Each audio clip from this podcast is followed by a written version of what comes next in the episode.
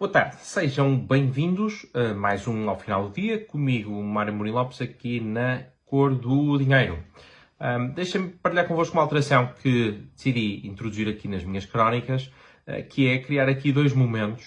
Uh, um momento que vai se chamar uh, um momento inusitado da semana, em que eu vou tentar destacar algo que, enfim, é, é inusitado. Um, e depois o momento República das Bananas, que é mais um episódio uh, que teve lugar em Portugal e que ilustra que Portugal uh, ainda é um país, do ponto de vista de maturidade democrática, de Estado de Direito, em desenvolvimento uh, e que, na verdade, não está muito longe das repúblicas do, do, do, da América Central, aquelas que nós chamamos com regularidade República das Bananas. Para estrear aqui o, o a, a, crónica ou a secção de momento inusitado da semana, eu hoje quero pegar em Liz Truss, a ex-primeira-ministra eh, britânica, esteve 45 dias no cargo.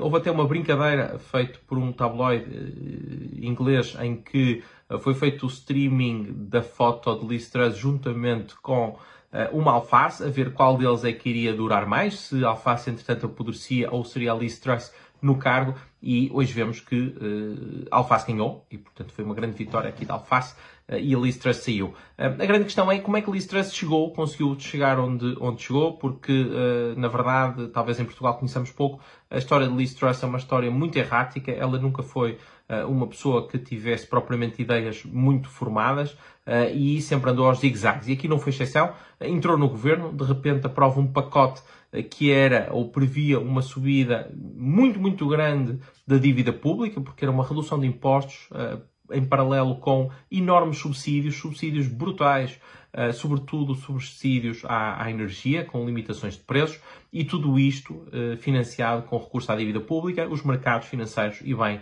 duvidaram da, da execuibilidade destes planos, do ponto de vista de sustentabilidade e de equilíbrio das contas, e naturalmente começaram-se a livrar da dívida pública, uh, das obrigações do Tesouro uh, britânicas, e fazendo isso com que uh, as yields disparassem e criando aqui grande turbulência, a própria Libra desvalorizou. poucos dias depois despede o seu Ministro das Finanças e arranja um outro Ministro das Finanças que basicamente reverte tudo aquilo que estava a ser pensado e mesmo a redução de impostos transforma num aumento de impostos. e, portanto, uma política completamente zigue-zagueante que, que, não servia certamente o Reino Unido. Uh, e, e, é natural que, entretanto, tenha saído. Agora está em questão se o próprio Boris Johnson uh, poderá voltar ao cargo de Primeiro-Ministro uh, no Reino Unido. mas, na verdade, nós temos muito mais com que nos preocuparmos aqui em Portugal. O Reino Unido ao Reino Unido e em Portugal ainda se discute se a lei é para cumprir ou não.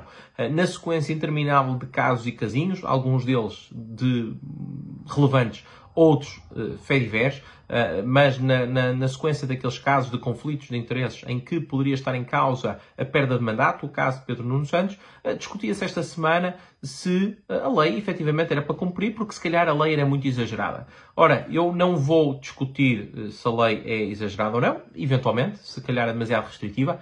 Eu acho que a questão do conflito de interesses resolve com mais transparência uh, e, portanto, não necessariamente nos tribunais, uh, mas seja como for, foi a lei que o próprio Partido Socialista aprovou em 2019. E, portanto, se aprovou essa lei, essa lei é para cumprir, incluindo no caso de Pedro Nuno Santos. E, portanto, se ele estava a infringir a lei, e tudo indica que sim, porque ele acumulava juntamente com o pai uma participação numa empresa superior a 10% e essa empresa celebrou contratos com o Estado enquanto ele era titular de um cargo público, ministro, e isso não é possível à luz da lei e, portanto, eh, eh, só há uma saída que é a perda de mandato. É o que está na lei. E se assim é, cumpra-se a lei e depois, se a lei de facto for exagerada, mais tarde deverá ser certamente revista, como todas as leis. Agora, se nós vivemos num Estado de Direito, as leis são para cumprir, não são para fazer figura. Pelo menos num Estado de Direito de uma República que não uma República das Bananas, num Estado que se quer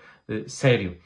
e com isto termino, desejando-vos um ótimo fim de semana. Eu cá confesso que vou agora ver daqui a pouco o Porto Benfica.